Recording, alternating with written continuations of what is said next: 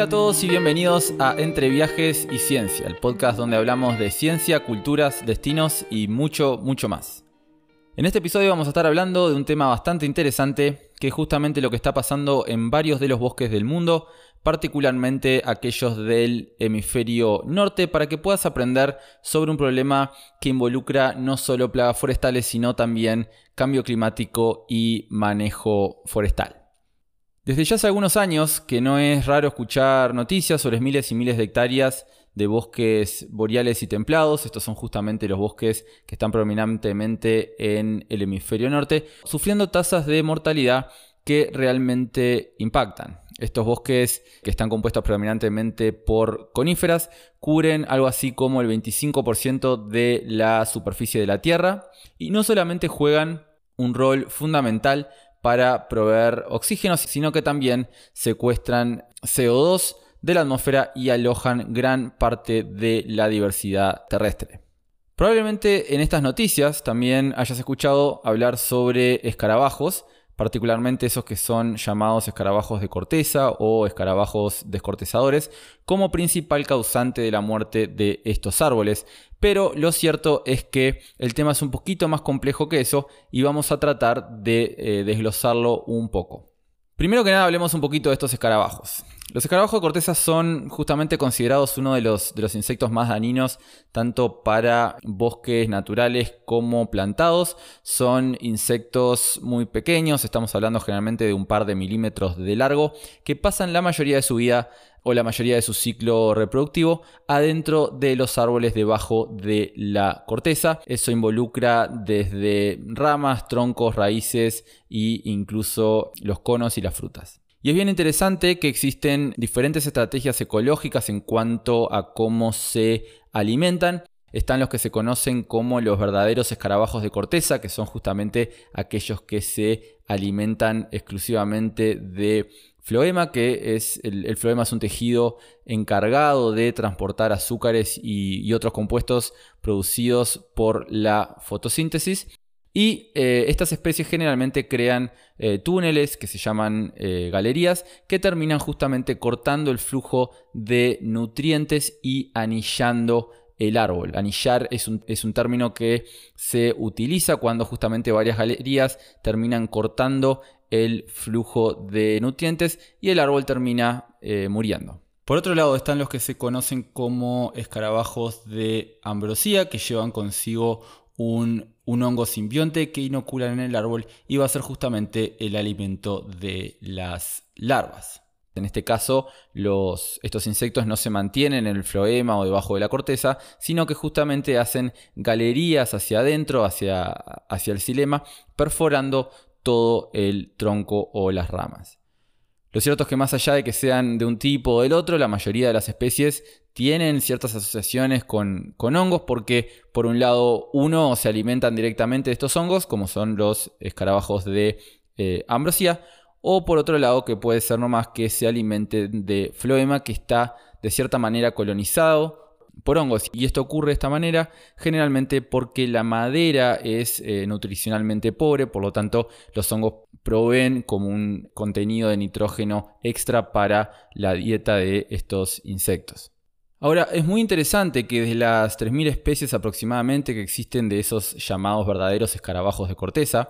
que van a ser justamente lo que vamos a, estar hablando hoy, la mayoría ataca árboles que están sumamente estresados o incluso ya están muertos. Pero algunas especies, y hablamos realmente de unas eh, muy pocas, tienen la capacidad de crear lo que se llaman brotes epidémicos, que es básicamente que las poblaciones crecen, se salen de control, atacando árboles en números tan grandes que no importa si los árboles están estresados o no, o si están relativamente sanos, literalmente atacan a números tan pero tan altos que traspasan las defensas de los árboles sin importar si los árboles están eh, saludables o si son vigorosos.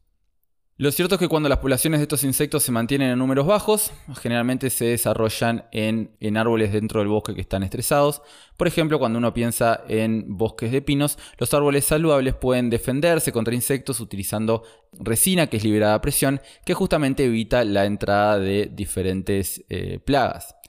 El problema es que a veces cuando hay secas prolongadas, por ejemplo, producto del eh, cambio climático que estamos viviendo, los árboles no tienen la capacidad de defenderse. Y eso, combinado con brotes epidémicos de muchos de estos insectos, hace que bosques enteros sean atacados y no puedan defenderse, causando entonces miles y miles, por no decir millones de hectáreas con, eh, con mortalidad. Y esto es justamente un poco lo que está pasando en varias zonas del mundo, particularmente los bosques del eh, hemisferio norte en Europa y Norteamérica, donde han habido varios casos de eh, millones de hectáreas afectadas por esta combinación de altas temperaturas, cambio climático y escarabajos de corteza.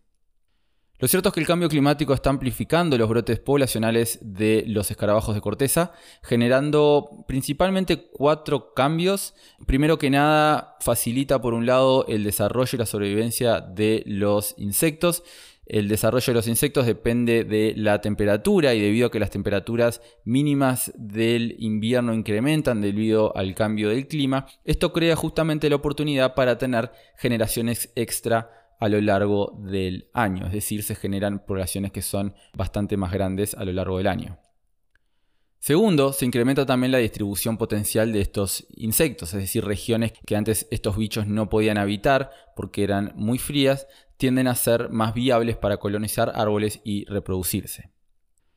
Tercero, el cambio climático también incrementa la posibilidad de, eventos extremos en el clima, como secas prolongadas, debilitando así justamente los árboles en regiones enteras. Es decir, hay mayor cantidad de árboles en el paisaje que son susceptibles a eh, ser atacados por este tipo de escarabajos.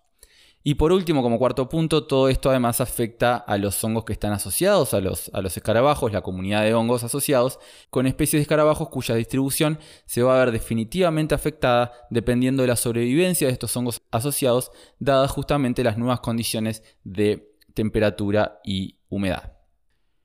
Pero lo cierto es que el cambio climático no es el único problema, sino que algunas prácticas de manejo forestal durante los últimos siglos también han aumentado la vulnerabilidad de varios bosques a lo largo del mundo.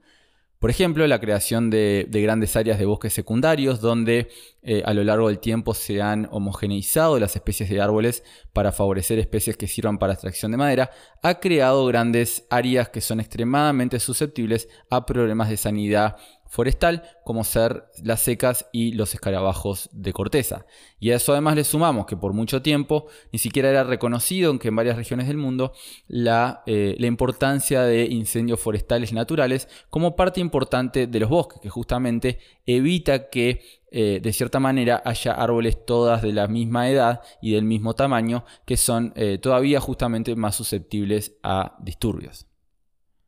Y este tema me parece sumamente interesante, no solo por la relevancia que, tiene esto de que está pasando en, varias regiones del mundo, sino porque además está muy relacionado con mi trabajo, para un poco de contexto, yo estoy formado en entomología forestal y he trabajado en este grupo de insectos no solo durante mi maestría y doctorado, sino también en varias instancias posteriores, desde mi trabajo actual hasta eh, también consultorías externas y he tenido la suerte de trabajar en muchos de estos bosques, de muchas de estas regiones, tanto de América del Norte como eh, Centroamérica y Europa del Este, y ver realmente el impacto y la mortalidad de estos casos en personas es algo que diría que es hasta difícil de describir, es, eh, es, bastante impactante verlo de primera mano. Y esto no solo está impactando ecosistemas forestales, esto es muy importante tenerlo en cuenta, que este problema no solamente está impactando ecosistemas forestales, sino que también está impactando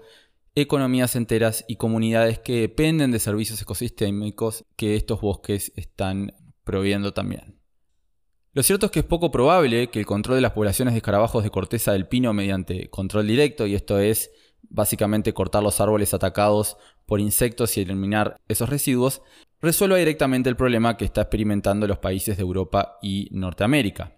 Por lo que, y esto es bastante importante, entender la razón por la cual estos brotes epidémicos ocurren es crucial para realizar una gestión y manejo adecuado de estos ecosistemas. Y eso implica que se requerirán ciertos cambios estructurales en diferentes regiones en el sector forestal, en particular para aumentar la resiliencia ecológica a nivel de paisaje. Cuando hablamos de resiliencia estamos haciendo referencia eh, justamente a la capacidad que tienen los bosques de recuperarse frente a un disturbio por suerte es cada vez más común escuchar hablar sobre estas herramientas de prevención, donde están siendo incorporados varios aspectos de resiliencia al manejo forestal de varias regiones, y esto significa, por ejemplo, como un poquito llevándolo a, herramientas prácticas reales, eh, sería, por ejemplo, diversificar los bosques o incluso crear incendios artificiales, incendios prescriptos, para justamente favorecer la heterogeneidad de